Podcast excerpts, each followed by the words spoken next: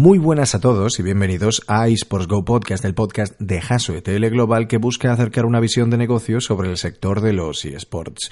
De nuevo un servidor de todos vosotros, Julio Huélamo, abogado de empresa, y en este sexto programa me acompañan otros dos miembros del departamento de eSports de nuestro despacho. Por un lado, Ricardo Fortún, abogado laboralista con dilatada experiencia y por el otro, Esther Domínguez, abogada mercantilista especializada en propiedad intelectual e industrial, que me ayudarán a entrevistar a nuestro invitado de hoy. Si queréis conocerlo, no os vayáis muy lejos porque ya mismo empezamos.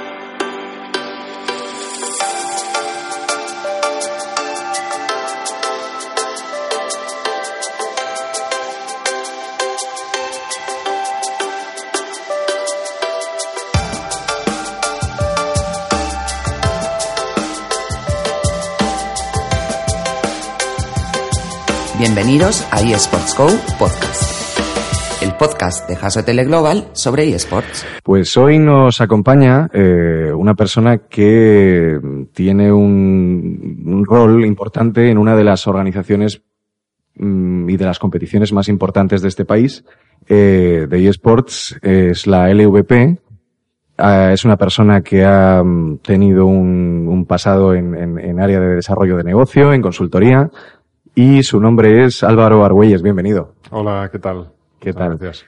Estamos, estamos encantados de tenerte aquí y la primera pregunta que se le hacemos a todo el mundo es eh, ¿cómo has acabado en los eSports? Sí, eh, en mi caso la verdad que no, no fue una, una decisión así natural e inmediata. Yo no, no, no he sido jugador, no he sido aficionado. Eh, la verdad que no, no he tenido consola, eh, ni, ni, ordenador, ni he jugado mucho ni de pequeño ni de joven. Sí, alguna vez con amigos, etcétera, pero no era especialmente aficionado. Pero bueno, hace algunos años, en, en 2012, eh, pues a través de un conocido, amigo de un amigo, se me presentó una oportunidad de inversión. En esos momentos me, me explicaron que, que, yo podía llegar a ser el Bernie Eccleston de, de los videojuegos, así me, así me vendieron. Así me lo vendieron. Eh, y entonces me presentaron al, al, grupo de socios fundadores e inversores, los primeros inversores que había en la, en la LVP, que en ese entonces tenía un año, un año y pico de, de vida. Uh -huh. y, y, bueno, pues eh, hice una pequeña inversión y entré como, como socio en la, en la compañía. Eh, durante algunos años, eh, bueno, pues me mantuve no directamente vinculado a este mundo, eh, no estaba implicado en la gestión de la, de la compañía, aprendiendo, intentando aportar eh, desde mi experiencia, que como dices, pues era tanto en el mundo de la consultoría como algún otro proyecto de, inversión, intentando aportar mi, mi, granito de arena. Y luego pues ya a principios del año 2016 eh, finales del 2015, eh, bueno, pues eh, me convencieron eh, los que eran mis socios para que dejase lo que yo estaba haciendo en ese momento, que era una cosa muy distinta. Estaba trabajando en una empresa de servicios y distribución eh, en el sector de las telecomunicaciones. Y bueno, pues decidí dejarlo y me metí full time a, trabajar en la LVP eh, como director comercial y aquí en la, en la oficina de Madrid. Para la gente que no lo sepa, actualmente la LVP, la Liga de Videojuegos Profesional, tiene eh, principalmente dos grandes áreas que son SLO, Superliga Orange y Arena GG, que es la parte más amateur o menos eh, o no profesional. Eh, ¿Puedes contarnos un poco cómo han sido la evolución desde los comienzos hasta llegar a este estado actual que, en el que nos encontramos? Sí, eh, eh, en un principio el, el, el, mundo de los eSports y el ecosistema de las competiciones de videojuegos pues era un entorno pequeño eh, donde todo el mundo se conocía y donde había poca, pocos eh, aficionados, pocos jugadores. Entonces las barreras entre lo profesional y lo amateur eh, eran muy grises. Todo, todo el mundo jugaba y competía eh, más o menos en las mismas plataformas y en los mismos entornos, un poco uh -huh. todos contra todos.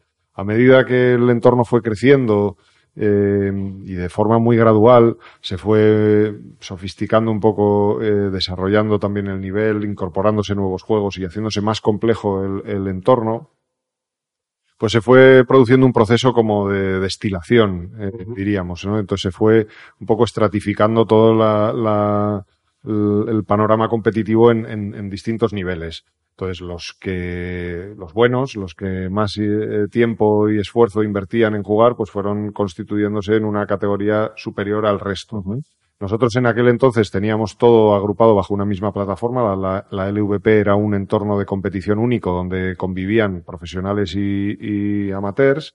Y ahí vimos un poco la, eh, en ese momento vimos la necesidad de, de separar eh, los dos ambientes a medida que el, que el profesional se iba sofisticando y se convertía en un negocio eh, o en un, un modelo de negocio basado en las audiencias y el competitivo amateur era más un fenómeno de comunidad pues eh, creamos dos plataformas independientes. Una es efectivamente la Superliga Orange y el resto del entorno competitivo profesional que organizamos con las retransmisiones, etcétera.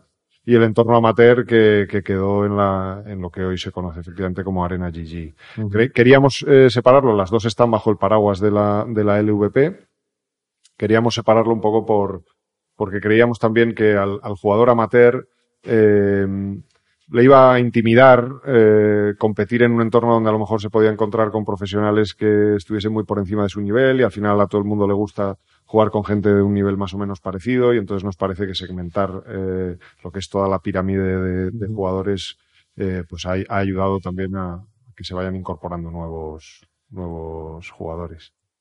Mm, ¿Cómo habéis vivido los cambios a nivel de a nivel de mercado eh, del sector de los eSports, el cambio de, de audiencia, si, ha, si es experimentado mm, un cambio de la edad de la audiencia, si cada vez eh, el, el, usuario o el, o, el, o el, público medio tiene más poder adquisitivo, ¿esto cómo ha afectado a lo largo de estos años?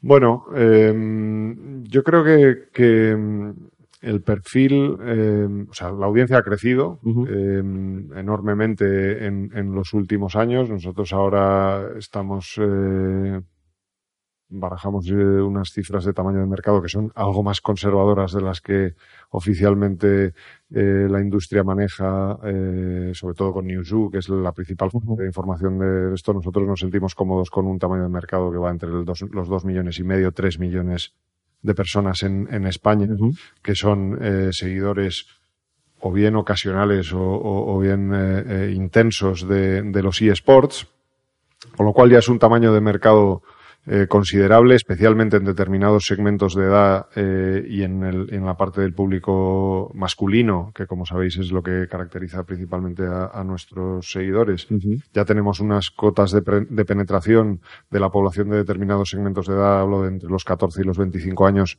muy importantes. Eh, en cuanto a cómo ha evolucionado, eh, nosotros no vemos una eh, o sea, el, el, la media de edad sigue siendo muy parecida a lo que era hace siete, ocho años. Estamos hablando siempre de gente entre el 80% puede estar entre los 18 y los 24 años, el 80% de nuestros seguidores.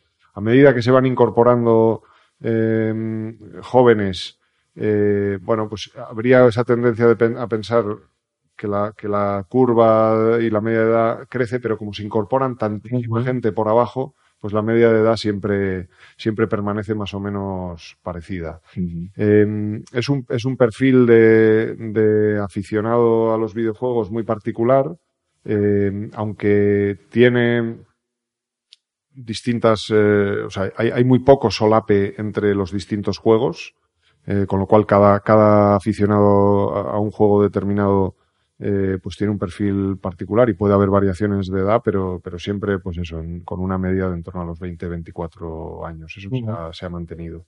Crecemos mucho por abajo con nuevos juegos como pueda ser el Fortnite, eh, pero los, los grandes clásicos, los League of Legends, Counter-Strike, etcétera, uh -huh. pues esos también siguen desarrollando su propia base de, de, aficionados y por lo tanto, pues la media de edad se mantiene, se mantiene muy estable. Claro. Um, bueno, en una, en una competición ya tan grande como la LVP hay muchísimos, muchísimos agentes que intervienen dentro de esa, de esa relación y de esa estructura. Eh, queríamos empezar preguntándote por el publisher, por la relación con los publishers de los diferentes videojuegos competitivos. Eh, ¿Cómo de sencillo o de complicado es a veces lidiar con, bueno, pues al final con quien tiene los derechos sobre los videojuegos en los que se basan las competiciones? Bueno, no, no es ni sencillo ni, ni, complejo, es lo que es. Hay que, hay que vivir con ello. No voy a decir que son un mal necesario, pero, pero, porque, porque no, porque la palabra mal no, no estaría bien vista. Eh, no, lo cierto es que eh, cada publisher tiene una, una estrategia eh, específica o muy particular, o está en proceso de definir una estrategia particular en lo que se refiere a los eSports. Y parte de nuestra habilidad o de nuestro, del secreto de nuestro éxito es el saber interpretar eh, esas estrategias y posicionarnos como un partner eh, de los publishers para ayudarles a conseguir esos objetivos.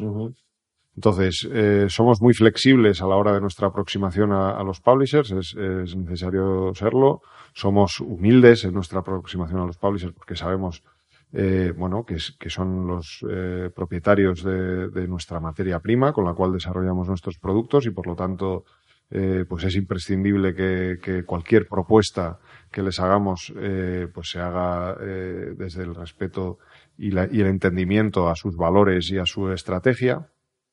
Y, y bueno, y luego pues hay, hay eso, hay publishers eh, que quieren tener un control más estricto, más directo o que quieren eh, de alguna forma intervenir de una forma más activa en todo el proceso de, de, definición y de gestión de, de, su ecosistema competitivo. Hay otros publishers que dejan hacer. eh, de momento, yo creo que, que bueno, que, que, cada uno está definiendo su, su propia estrategia y que nosotros, si algo hemos hecho bien, es, es, un poco adaptarnos y saber aportarles valor en, eh, a cada uno de ellos. ¿Y cómo es la aproximación a un publisher? ¿Cómo es el, el, hecho de, sobre todo con estos que son más estrictos, entiendo que te estás refiriendo específicamente a Riot, que Riot es, tiene una, bueno, y hay más, evidentemente, pero, pero tiene un, un celo especial con su, con su propiedad y con su juego y está muy, muy encima. También para, para asegurarse de que se le da un buen uso a, a su propiedad intelectual.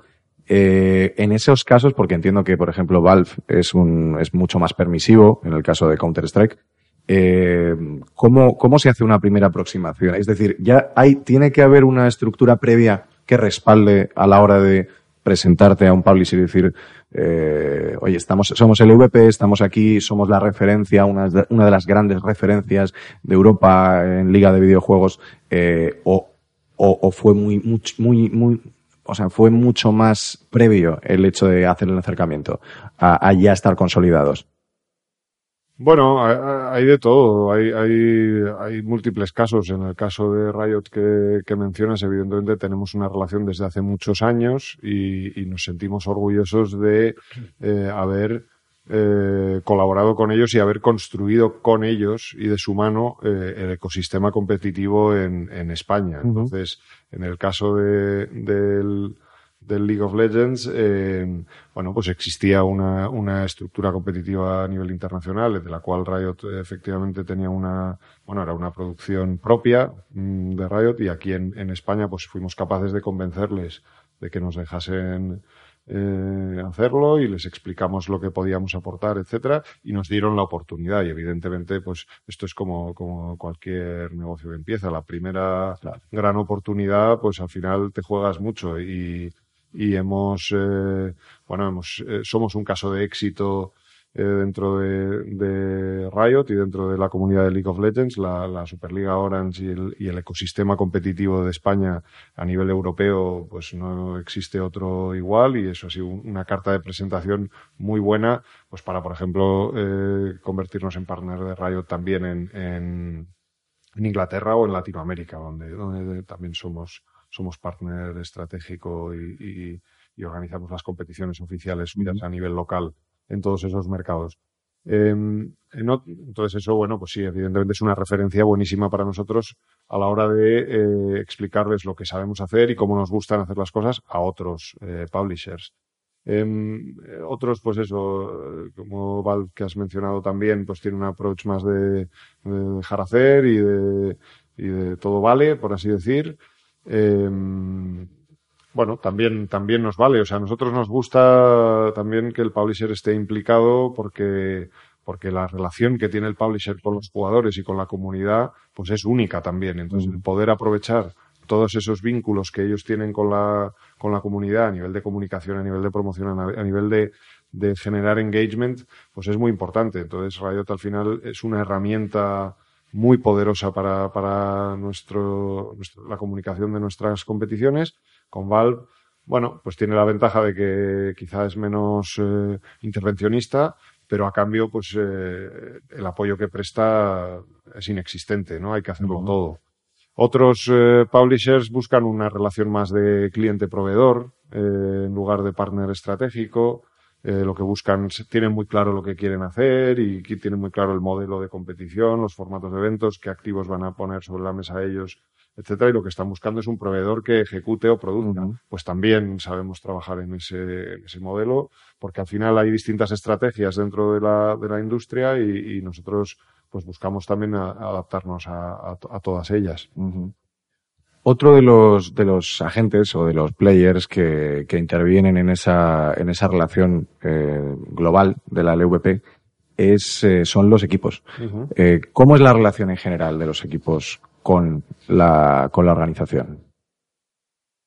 Bueno, la, la relación en estos momentos es muy, muy buena. O sea, decir, eh, cuando me refiero a en estos momentos es eh, en los últimos años, en los últimos eh, dos años en los cuales, dos, tres años en los cuales el ecosistema competitivo ha dado un salto muy importante en su madurez y en su profesionalización, en un esfuerzo que hemos hecho conjuntamente la liga con, con los equipos, pues de, de aportar eh, de ir creando estructuras eh, verdaderamente profesionales, pues esto lo hemos hecho un poco entre todos. Entonces, nosotros entendemos eh, a los equipos como un, un socio eh, fundamental de todo esta de todo este ecosistema un socio fundamental sin el cual, pues igual que decíamos antes, la, el publisher es la materia prima, pues si quieres los, los equipos y los jugadores pues son los actores protagonistas de esta mm, producción. Entonces, eh, igual que sin un eh, actor protagonista no se puede hacer la película, pues, eh, pues esto es lo mismo. La Superliga Orange no podría existir sin los equipos. Entonces, eh, a medida que nosotros lo que intentamos es crear el, el, el, marco necesario para que los equipos puedan mm, desarrollarse, atraer inversión, atraer talento, que acaben viniendo aquí los mejores jugadores del mundo, que la liga eh, sea la más interesante y la más eh, divertida para el espectador. Y eso no lo vamos a hacer solos, eso lo, lo van a hacer, lo tienen que hacer los equipos. Entonces, eh, somos socios, eh, en el sentido de que eh, tenemos nuestros intereses completamente alineados y estamos eh, los dos trabajando por, por un bien común. Hay veces, como en toda relación de socios, en la que podemos no estar al 100% de acuerdo en determinados planteamientos o en cómo conseguir determinados objetivos. La relación es eh, muy estrecha y muy cordial, la comunicación es estupenda y cuando se presentan problemas, pues los vamos resolviendo. ¿Y cuáles son los requisitos que exigís a los equipos para poder entrar en la competición desde la LVP? Eh, a ver, esta era para habérsela preparado y, y haber traído la, la, la, chuleta, porque, bueno, no, no quiero tampoco eh, equivocarme. Yo sé que desde hace tres años sí que se, se, exige a todos los equipos participantes en nuestra competición, como no podía ser de otra manera, por otra parte, que estén debidamente con, constituidos como, como sociedades, que tengan relaciones eh, laborales con todos sus, empleados, que estén al corriente de todos sus pagos y obligaciones eh, con Hacienda.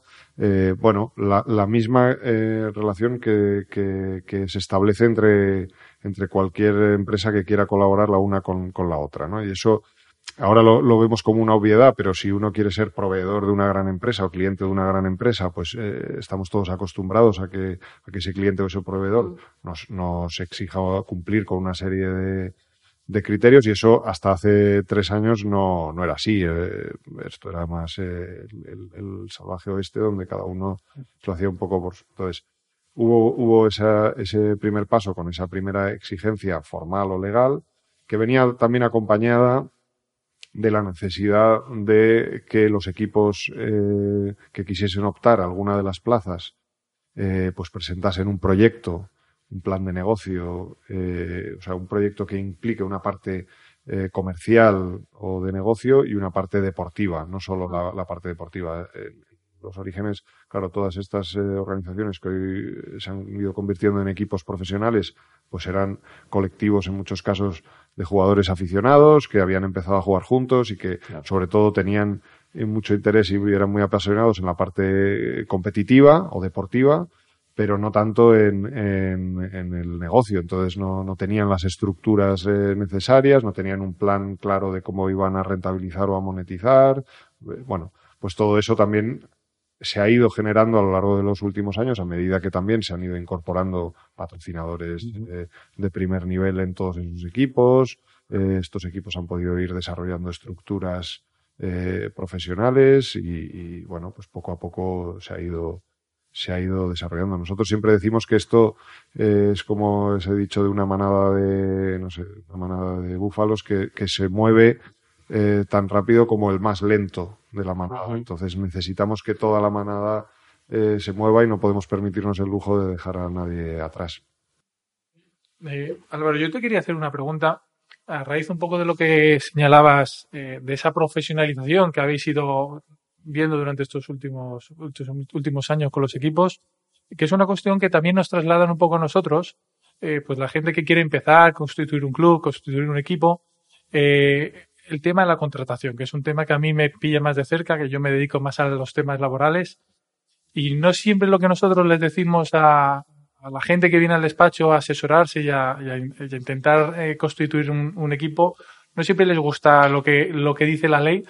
Y yendo un poquito más al plano práctico, que es el tuyo, eh, los equipos pros o amateurs que quieran eh, participar y, competir en, en la LVP, ¿Tienen que cumplir algún tipo de requisito con la contratación de sus jugadores? ¿Algún tipo de contrato? ¿Algún tipo de cláusula específica o similar?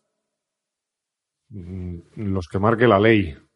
Los que marque la ley eh, y en cada caso. O sea, nosotros, em, como no puede ser de otra forma. O sea, eh, no yo en particular, la verdad, en este caso desconozco eh, cuál es la, fórmula jurídica que están empleando eh, los, los, equipos para tener eh, esa relación con sus jugadores. No sé si son contratos laborales o mercantiles, ni sé tampoco si son esos los más idóneos o no. porque eso es una relación entre el club y esos jugadores. Nosotros, evidentemente, no queremos que se cometa ninguna irregularidad en el marco de nuestra competición porque eso eh, supondría un daño eh, reputacional eh, para, para, nosotros muy grande, sobre todo en un momento en el cual esto está empezando y creciendo y que todavía tenemos que demostrar muchas cosas pero, pero la verdad que no, no, ya te digo que no nos erigimos tampoco esa figura de auditores, no, de, de las relaciones entre los, los, jugadores y los equipos.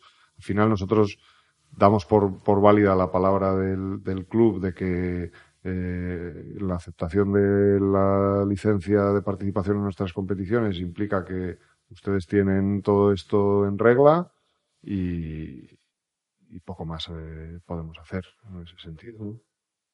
Em, algo que creemos que es muy importante, eh, porque además es como la base que regula la, la, relación entre tanto clubes como jugadores, como, bueno, al final el contrato que, que, se hace es el reglamento interno de cada una de las competiciones. Al final eh, son las normas que, que están rigiendo pues toda la toda la operativa diaria y tanto los eh, partidos como las sanciones como los traspasos los premios. Eh, ha sido ha sido muy conocida y muy notoria la, la, noticia de eh, que uno de los equipos de Counter Strike eh, se ha visto envuelto en un problema de match fixing o de o de amaño de resultado ¿Qué protocolo sancionador o cómo gestiona en este caso el EVP este tipo de, este tipo de conductas?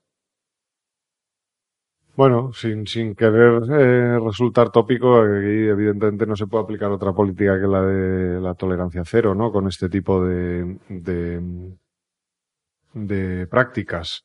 Eh, que por cierto son cada vez menos frecuentes eh, y, y, una anécdota eh, realmente en estos, en estos momentos en el, en el entorno competitivo profesional en España. Pues yo no recuerdo cuándo fue el último, el último otro caso de este, de este estilo que se, que se produjo. a ver, la LVP identificó eh, y fue el que fue, fuimos quienes, nuestros árbitros fueron quienes pusieron de manifiesto que existía esta, esta práctica antideportiva por parte de algunos jugadores de, de, un determinado equipo que básicamente se estaban dejando ganar. Eh, no, vamos, no había, eh, no sé cuál era la motivación o el, o el, o el interés que, que, les llevaba a, a, ello. Probablemente era eh, quedar en el, arriba en la parte de, de, la clasificación, enfrentarse contra un equipo que ellos pensaban que era más débil. Exacto. Entonces yo no, no, no hablaría tanto de un match fixing o, o tal, porque eso da, eh, implica que pueda haber eh, pues eso, normalmente esas prácticas como las que hemos visto ahora que ha salido a la luz en el fútbol, etcétera, pues tienen que ver con apuestas, uh -huh. etcétera. En este caso. Mucho más grave, por sí, supuesto. Mucho más grave, evidentemente, esto es, bueno, antideportivo, eh, digámoslo así, y aún así, eh, bueno, pues en el momento en que pudimos recopilar las pruebas, que además eran eh, flagrantes y no daban lugar a duda, porque, porque fue realmente cuando lo miras desde fuera fue una auténtica chiquillada, eh, porque dices, pero bueno, estos chicos, ¿cómo se les ocurre hacer esto de esta forma tan evidente y pensar que esto no va a tener consecuencias? ¿no? Uh -huh. Entonces, eh, evidentemente en el club también en el mismo momento eran, eran conocedores de ello eh, y se tomó se tomaron medidas eh, drásticas, o sea, toda la, la plantilla eh, fue despedida, fue despedida y, y bueno se tomó ahí una... Se habló directamente con el club eh, por parte de la LVP, se entró en conversaciones sí, de cuál era la mejor manera de gestionar esta situación. Por supuesto, el, el, club es un, es un club que participa en varias de nuestras sí. eh, competiciones, eh, que forma parte de un poco de ese grupo de, de, de, partners que decíamos al principio, que sabemos que este tipo de, pro, de problemas eh, que son casos aislados y que si hubiésemos visto una una, algún problema estructural dentro del club que nos hiciese pensar que, que, había un problema mayor, pues hubiésemos tomado otro tipo, hubiésemos tenido otro tipo de conversación. Uh -huh. pero, pero siendo una, una cosa eh, tan, tan concreta y tan acotada, pues no, no, no fue a mayores. Uh -huh. eh, y la reacción fue exactamente la que esperábamos. Mm, otra de las cosas que regulan esos, esos eh, reglamentos uh -huh. eh, es el, la operativa de los premios, de cómo uh, se distribuyen los premios en función de la posición en la que ha quedado. Eh, ¿Hasta qué punto entra el EVP a eh, definir qué parte del premio debe ser para el equipo, qué parte del premio debe ser para el jugador? Qué... Nada. Nada. No. Lo deja a la libre voluntad no, de. No, nosotros eh, nosotros con los jugadores no tenemos ninguna relación directa más que a través de sus clubes. Eh, entonces, efectivamente, hay un tema de cesión de derechos para que nosotros podamos eh, utilizar la imagen de esos jugadores en, en la creación de, de contenidos. Eh, pero, pero nosotros no, no, no intervenimos en, en, en, eh, en, esa, en esa en esa relación.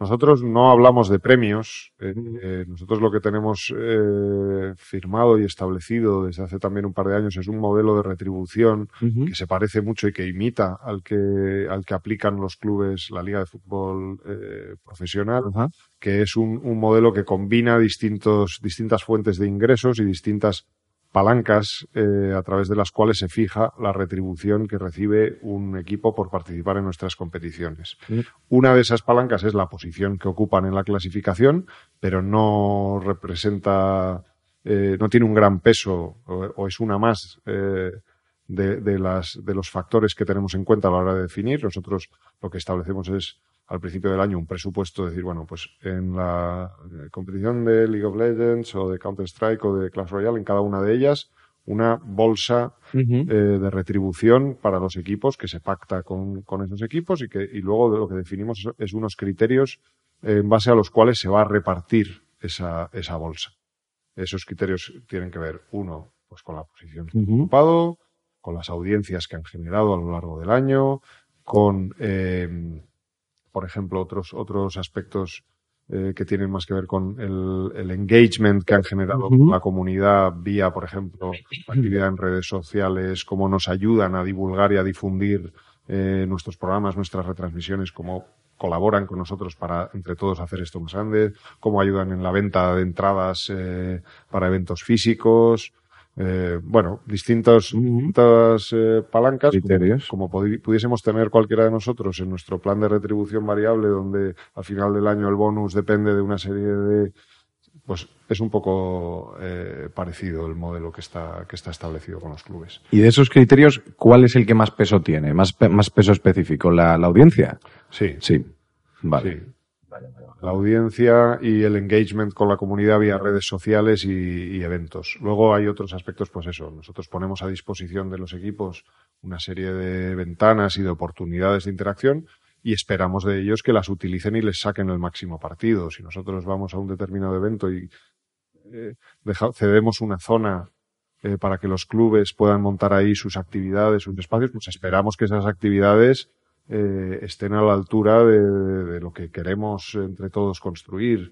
Eh, bueno, pues son ese tipo de, de cosas las que, las que se tienen en cuenta. Hay, hay también previsto derechos de retransmisión. Lo que pasa es que los ingresos por derechos de retransmisión eh, son muy pequeños. Son muy escasos, claro.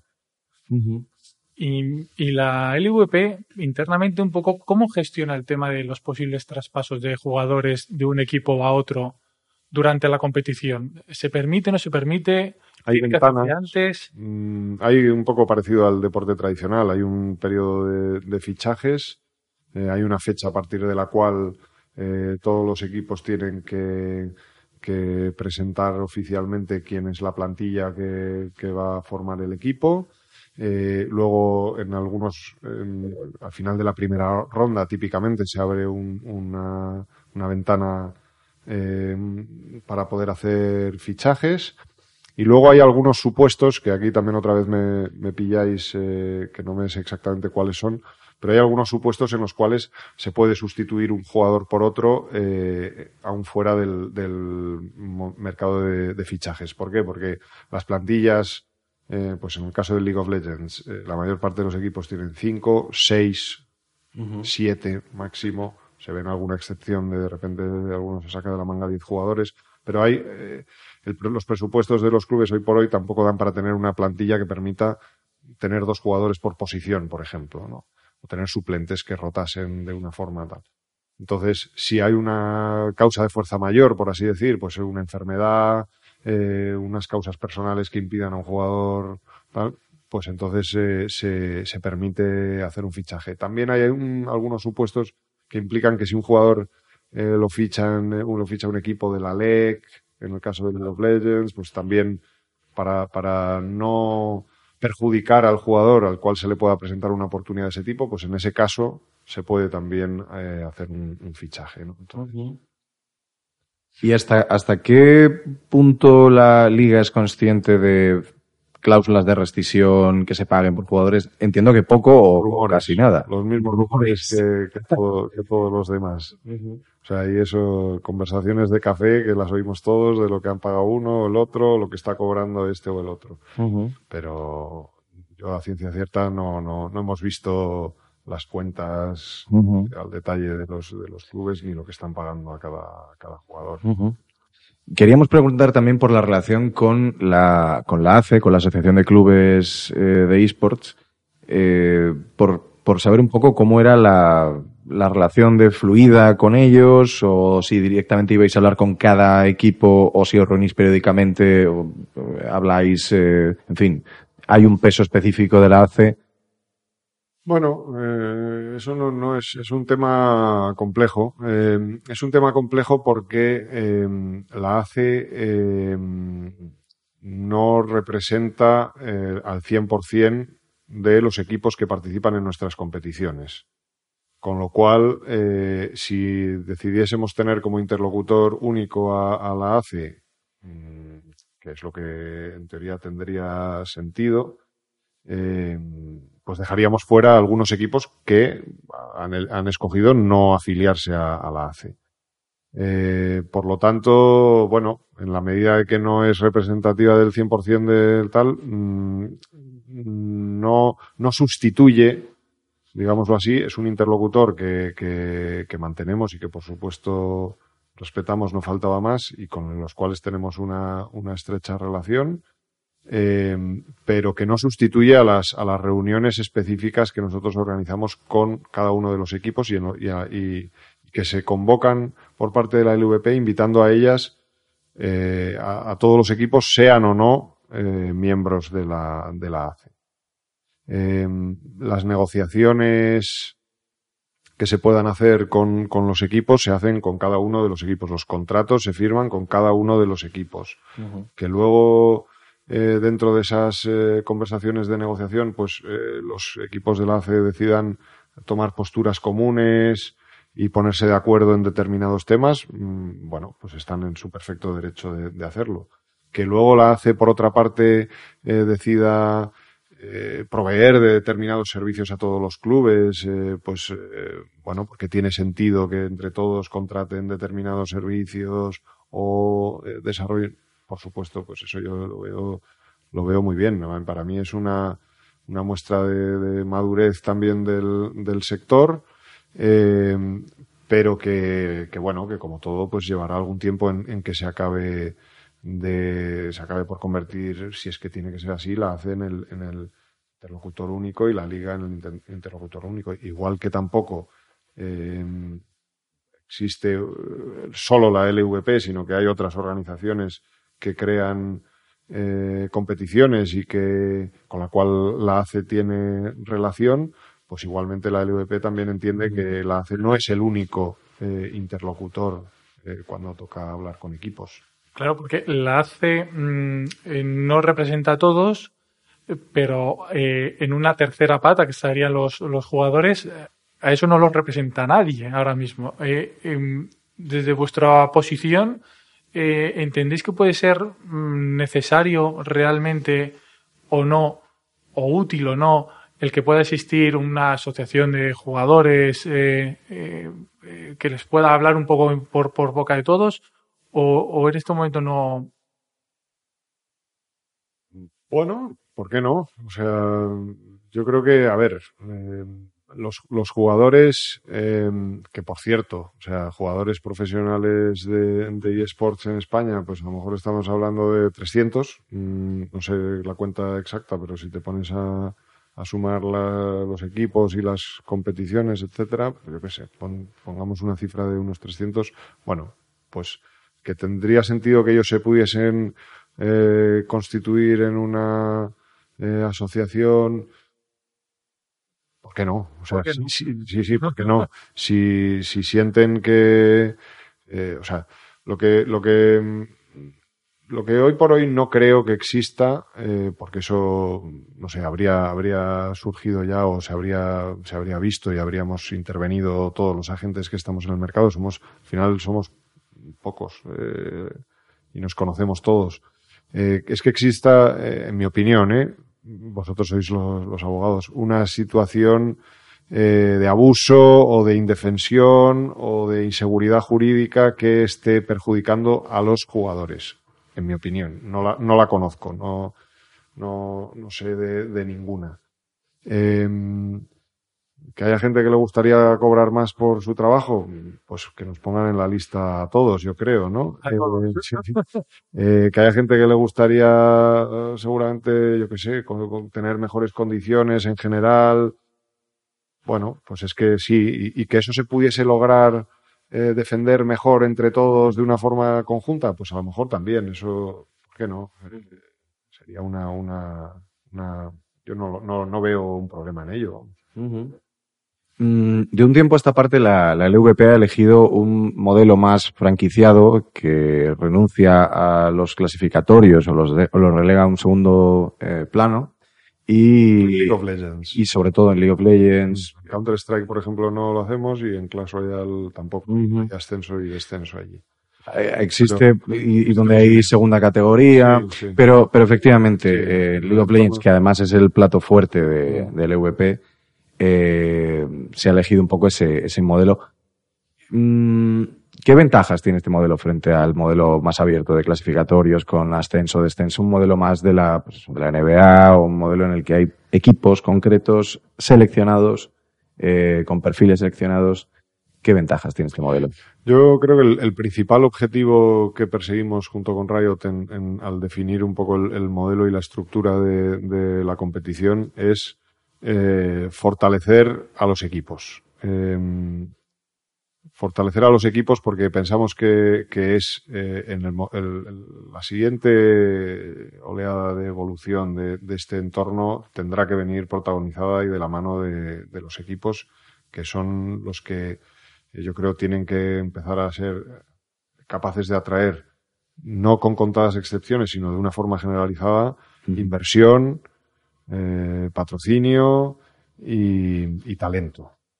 Eh, entonces, nosotros lo que hemos buscado es crear un marco de estabilidad eh, que permita, por una parte, a los clubes eh, atraer esa inversión que siempre, cuando uno tiene un poco una, una posición asegurada en el, en el mercado, pues es más fácil explicarle a una marca o a un inversor que, oye, no te preocupes que este proyecto va a seguir por lo menos durante los próximos X tiempo eh, que, si no sabes si te la estás jugando todo a un ascenso o un descenso, cuando una marca o un inversor muchas veces, claro, si viene el, si viene el Valencia eh, a, a buscar un patrocinador, pues el inversor de enfrente, pues más o menos le suena el Valencia, sabe qué tal, que las probabilidades de que el Valencia descienda a segunda división, bueno, pues las hay, pero, pero en el mundo de los eSports, un, un, un profano en la materia es incapaz de valorar eh, la faceta deportiva de un, de un equipo. Entonces, hemos querido eliminar un poco esa parte de la ecuación de forma que haya una mayor estabilidad y mayor eh, seguridad para que se puedan atraer inversiones. Y por otra parte, em, necesitamos también desarrollar las marcas, que la fan base de los equipos eh, se construya, se desarrolle, que haya una mayor vinculación eh, con los equipos. Creemos que hoy por hoy el primer nivel de, de vinculación es con el juego la gente es aficionada al, League of Legends o al, Counter-Strike. Y luego, poco a poco, pues le gustan unos jugadores u otros. Eh, normalmente la gente es de varios equipos, cada año es de uno.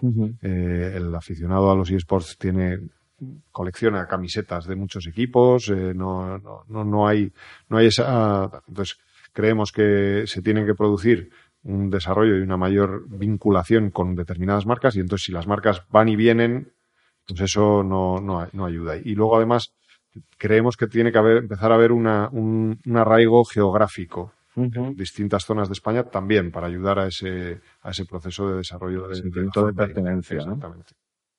¿Y no crees que a largo plazo eh, este tipo de modelo cerrado podría generar en los equipos que se acomoden o que se pierda cierta competitividad entre ellos?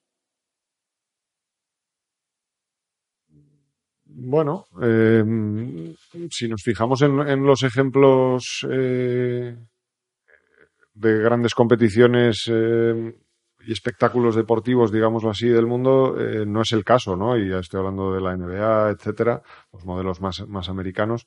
Ahí yo creo que tiene mucho que ver e influye mucho el, el, modelo que de, de retribución o de compensación que hablábamos antes. Em, si esto se convierte en, en, una liga, por otra parte, en cambio, y te digo lo contrario, la liga de fútbol profesional en España, pues una liga del Madrid y el Barça contra otro, contra los otros 18, y, eso, y ese es un modelo abierto. Entonces, ¿qué tiene más interés? ¿Una NBA donde no puede haber eh, ascensos y descensos, pero que es extremadamente competitiva y, exigente, o una liga en la cual haya eh, equipos que entran y salen, suben y bajan, y dos que son intocables para, para el resto. ¿no? Entonces, el modelo de, de negocio eh, que creemos conjuntamente con los clubes, evidentemente tiene que, que, primar la audiencia. Esto lo va a decir el público. Si la audiencia empieza a caer, el modelo de franquicias mm, caerá. Y de momento, eh, este año la LEC eh, de, de Riot a nivel europeo, que es el primer año que, que se disputa en este modelo de franquicias, pues está arrasando, está batiendo todos sus, récords de audiencias. Bueno, es el primer año, es verdad. Vamos a ver cómo de, sostenible es eso a lo largo del tiempo, pero, pero de momento parece que ha sido un, paso en la dirección adecuada. ¿Está previsto de algún modo, si ocurriese eh, que uno de los equipos franquiciados deja de poder estar porque quiebra, porque se tiene, por cualquier motivo, eh, la manera de sustituirlo? Es decir, ¿existe esa previsión por vuestra parte? Sí, ahora Ahora acaba de haber un, movimiento en la, en la Superliga Orange de, League of Legends, eh, donde hay dos equipos que se han fusionado, digamos así, o sea, una, una organización que tenía plaza en nuestra liga ha comprado a otra organización que también tenía plaza en nuestra liga y por lo tanto eso hacía incompatible que mantuviesen las dos plazas, evidentemente, no, no se pueden tener un equipo, dos equipos con el mismo dueño. Eh, con lo cual esos dos equipos han fusionado y, hemos eh, dado entrada a un nuevo equipo. Se, abrió el proceso de eh, petición de propuestas, de selección, y de entre todas las propuestas que, que, han llegado, pues hemos elegido. También el año pasado, por ejemplo, pasamos de 8 a 10 equipos en, League of Legends, con lo cual pues se amplió el número de, plazas y lo mismo, se hizo un proceso donde se, presentaron, la gente presentó sus proyectos, sus planes de negocio, su, su, proyecto deportivo y, se seleccionó en base a, una serie de, de criterios. Eh, bueno, como es conocido por todos, además, eh, y es bueno, eh, todos los sectores tienen competencia y el EVP también tiene competencia, de alguna manera. Y, bueno, la otra gran competición es, SL. ¿Cómo es la competencia de, entre ligas en el día a día y cómo, cómo se vive? Bueno, em, a ver, la, competencia, como tú dices, es, es buena y, es sana y es necesaria para, para evolucionar y para, y para que nos sigamos todos eh, superando. En el caso de, de los eSports, eh, el problema de la competencia es que, que, ha generado determinada confusión en muchos casos en, en, en los que no estamos dentro del, del mercado. Porque eh, al final los eSports, eh, bueno, pues ya desde el propio nombre eh, que tienen, que podrían haberse llamado competiciones de videojuegos, pero no, se bautizaron desde el principio como eSports. Entonces surgen como una analogía y una metáfora del mundo del deporte tradicional, aunque no necesariamente mm, son al 100% iguales al mundo del deporte tradicional. Eh, entonces la gente espera que exista solamente una liga igual que lo esperan en el fútbol o en el baloncesto. hace unos años eh, recuerdo, pues en el mundo del boxeo había ese cacao de que había el campeón de una cosa, el campeón había de la cuatro organizaciones. Sí, entonces al final, bueno, pues todo aquello era un, un lío que no terminábamos de entender los que no somos aficionados al, al, boxeo. A lo mejor si eres aficionado, pues podías saber la historia de por qué habían ido surgiendo esas, esas asociaciones. Entonces, cuando tú eres un, profano al mundo de los eSports, una marca que quiere entrar, un inversor, eh, un empleado que quiere eh, buscar trabajo en este sector o que recibe una oferta de trabajo y no sabe, me llega una oferta de la Liga de Videojuegos Profesional, pero no es la, la liga, hay otras ligas y hay, está la SL, hay ligas universitarias, hay, hasta hace un tiempo había otras organizaciones también en España esperando, hay ligas amateurs. Entonces, Simplemente hay que, no hay que intentar forzar los cánones del deporte tradicional en un entorno nuevo y distinto eh, para entender que, sí, que la SL hace unas cosas, nosotros hacemos otras. Hay algunas cosas en las que eh, coincidimos y por lo tanto pues competimos.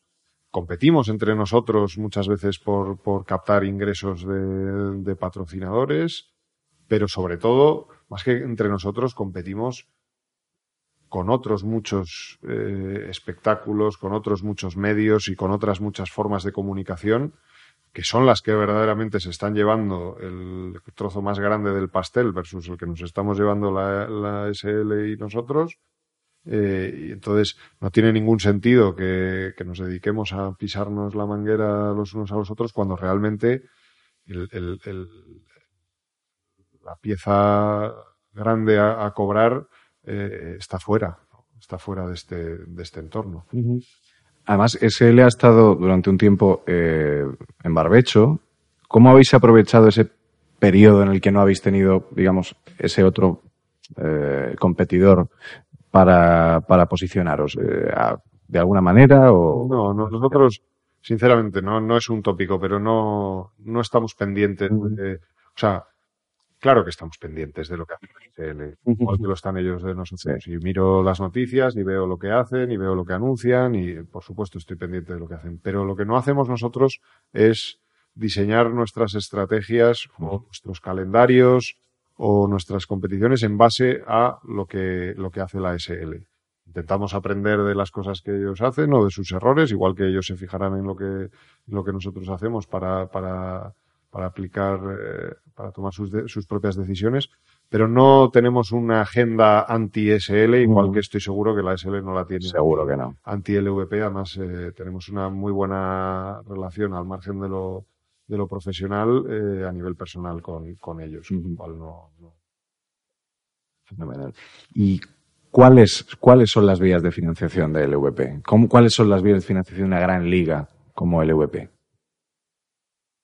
Pues mira, más o menos el 90% de, de nuestros ingresos eh, proceden de las marcas y, de- y del patrocinio. Eh, marcas eh, que, que recurren a nosotros como, bueno, que están destinando a los eSports su- parte de su presupuesto de marketing, de publicidad y de, y de patrocinio.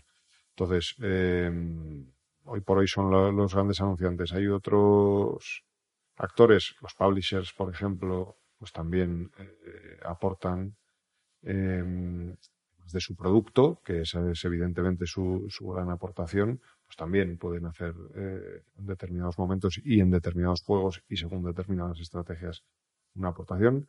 Y luego una pequeña parte de derechos de retransmisión.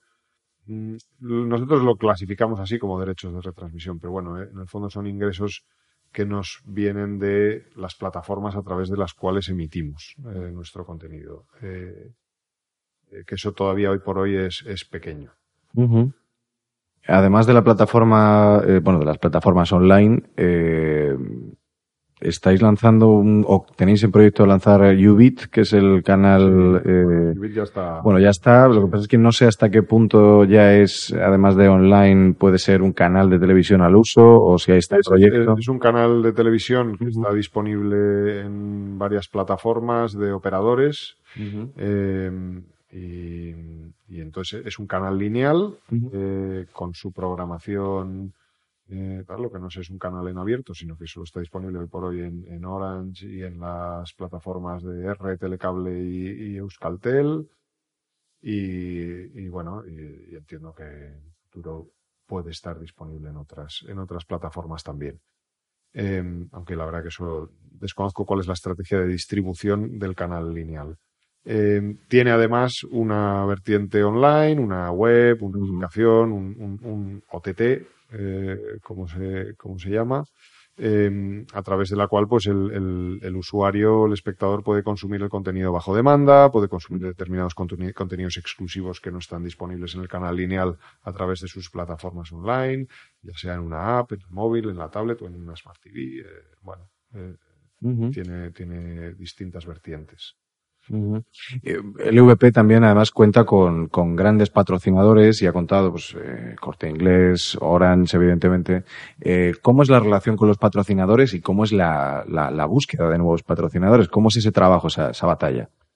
Bueno, eso es, esa es precisamente el- el- la labor que, que yo eh, desempeño. Em, bueno, a ver, con los patrocinadores tenemos una relación excelente. eh, han depositado en nosotros su confianza y, y la mayor parte de ellos, a nivel personal, son auténticos valientes eh, que en muchos casos se han tenido que enfrentar eh, a toda su, su organización para convencer y explicar que era el momento y que había que estar y que hay que apostar y que los eSports merecen la pena. Por lo tanto, pues yo creo que no solo nosotros, sino todo el, el entorno y a todos los que nos gusta este, este, este mundo, tenemos que estar agradecidos de que grandes marcas eh, pues se hayan decidido a, invertir. Eh, es difícil, es complicado, porque eh, salvo contadas excepciones, normalmente el- la persona que tiene que tomar la decisión sobre eh, invertir en este entorno y asignar un presupuesto eh, normalmente no conoce nada de este mundo, no sabe qué es, eh, ha oído a lo mejor hablar, ha visto a lo mejor a un hijo, a un sobrino o a un amigo, pero no, no tiene un contacto directo con este mundo. Entonces, normalmente el proceso es muy largo porque hay una primera reunión donde hay que explicar qué son eh, los eSports, qué hacemos aquí, qué es todo esto. Entonces, ahí de ahí se generan infinitas preguntas porque la gente claro, la primera vez que entra en contacto con este mundo, pues alucina y entonces empiezas a preguntar, y los equipos, y los jugadores, y los eventos, y los juegos, y esto. Entonces, eso, eh, el proceso, hasta que una persona es capaz de decir, muy bien, ya lo he entendido, eh, luego tienes que explicarle qué le puede aportar eso a su marca y por qué tiene que estar aquí, y de qué forma, y cómo podemos ayudarle a conseguir sus propios objetivos. Pues es, un proceso largo y arduo. Eh, quiero creer que es satisfactorio porque la verdad que nosotros tenemos una, una tasa de repetición y de fidelidad de nuestros patrocinadores muy alta, eh, prácticamente superior al 90%, o sea, casi todos los que entran y lo prueban siguen. Eh, hay algún caso, evidentemente, que de gente que no, bueno, que decide cambiar de, de estrategia, pero, pero normalmente el que lo prueba repite. Y, creemos que además es un momento dulce para, para, que las marcas entren, porque todavía hay poca saturación de, marcas en este entorno y por lo tanto, pues es un entorno barato, para, para conseguir sus objetivos. Y en lo que respecta a las marcas no endémicas, que es las que estabas hablando, em, actualmente, ¿qué es lo que buscan o qué es, qué es, lo que reclaman de la LVP para poder patrocinar? Hmm. patrocinar? Eh, bueno, yo entiendo que las marcas lo que están buscando es el, acceso a un determinado target, a un determinado segmento del público, eh, que es el que es aficionado a los eSports y que, como se ha repetido muchas veces, pues es un público difícil de, de conseguir y de acceder a él por otros canales o por los medios tradicionales. No, no quiere decir que seamos el único canal a través del cual se puede acceder a los jóvenes, porque evidentemente los jóvenes de eso, entre 14 y 24 años, pues también les gusta el deporte, también les gusta la música, también van de vacaciones y, tienen una vida completamente normal, pero además les gustan los videojuegos, consumen contenidos de una determinada manera y por lo tanto, pues tenemos una ventana muy buena para que las marcas puedan asociarse eh, con nuestro producto y trasladar sus mensajes a ellos. Hay una mm, tendencia muy clara que es eh, que los patrocinadores y las marcas en general em, huyen de la presencia de marca estática, del poner su logo en un determinado soporte. Eh, aquí lo que estamos intentando construir con las marcas es una vinculación, una historia, eh, algo más pegado a los valores, que la marca también pueda contar Mm, y no solo y no solo ser parte del, del, paisaje, sino ser también un poco actor. Eh, bueno, hay que, hay que construir también estrategias que, tocan muchos medios. somos, somos televisión, aunque sea online. Somos eh, contenidos, somos redes sociales, somos web, somos eventos. Tenemos muchas herramientas con las que, con las que tocar y eso a veces pues también requiere de desarrollar estrategias más o menos complejas. Hace, hace no mucho, eh, ha saltado ya la noticia que es pública de que MediaPro ha comprado LVP por 22 millones de euros. Eh, ¿Cómo, no cómo, creas todo lo que... ¿cómo para eso te traemos aquí, para que nos cuentes. Eh, ¿cómo, ¿Cómo ha impactado esto en, en, en LVP y, y qué supone? Bueno, eh, MediaPro entró en el accionariado de, la LVP a finales del año 2016, em, en un momento en el cual la LVP, eh, bueno, estábamos, salimos al mercado a buscar un inversor, eh, necesitábamos hacer una ampliación de capital para abordar el crecimiento futuro de la compañía, etcétera, y bueno, pues surgió MediaPro como un un socio y un partner natural. Eh, nos, nos, encantó de ellos eh, bueno, su vinculación con el mundo del deporte tradicional, su experiencia en todo el negocio de la gestión y venta de derechos de retransmisión, que es lo que creemos que será la, la siguiente eh, línea de, desarrollo de negocio de este, de este sector. Mm. Nos, nos eh, gustó también que son una empresa multinacional con presencia en más de 30 países, con gran capacidad de, de, interlocución con un montón de agentes eh, del mercado, marcas, anunciantes, etcétera. Era un poco lo que estábamos buscando. Entonces hicimos la operación en un, en un primer momento, entraron en el, en el accionariado. Eh, hemos estado como socios eh, pues algo más de, dos años. Y, bueno, lo cierto es que, que esta, esta, compra que se ha hecho pública en las últimas semanas, pero que se ejecutó hace algunos meses, lo que pasa es que no, se había eh, filtrado, digamos así, hasta, hasta ahora. Em, bueno, pues viene a ser un poco la, la, conclusión de esa operación que se inició hace dos años. Durante estos últimos dos años, MediaPro ha estado trabajando, hemos estado trabajando codo con codo eh, con ellos, conocen eh, y han aprendido muchísimo del, del, negocio y del mundo de los eSports.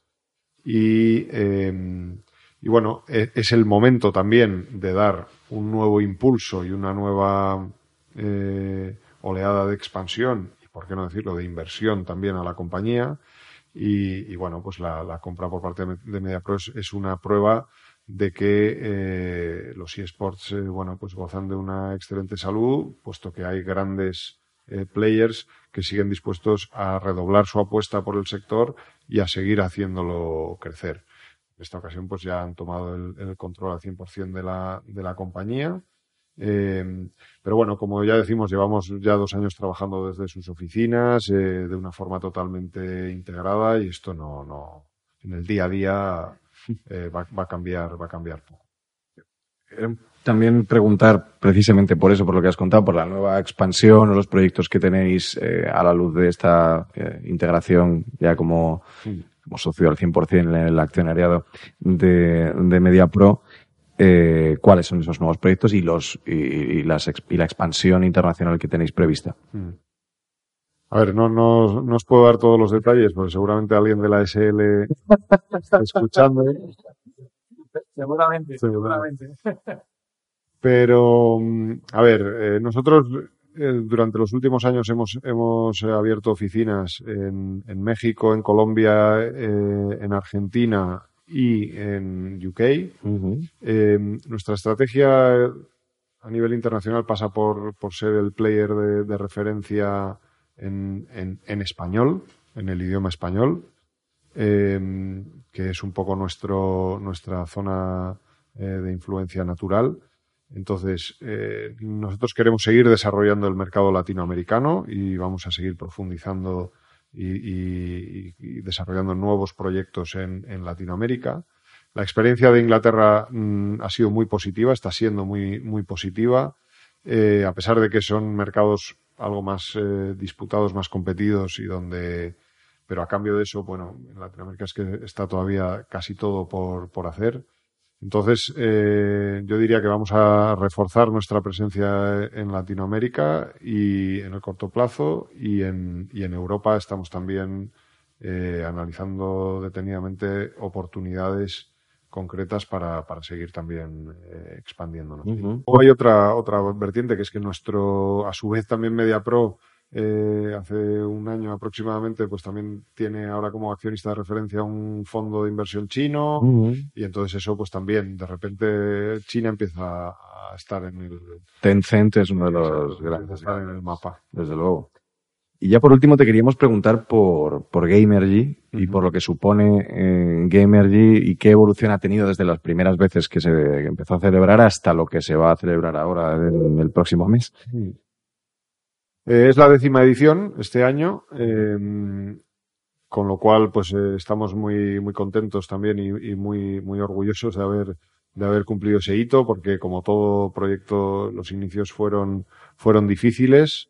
Eh, la, la, pasada edición eh, marcó un hito, rompimos todos los récords en, en, asistencia de público, superamos los 50.000 asistentes al, al evento, eh, dimos un salto también eh, al incorporar nuevos contenidos y gracias, yo creo que a incorporar nuevos contenidos, eh, como fue todo la, el torneo de Fortnite con, con el Rubius y, y los otros 99 youtubers.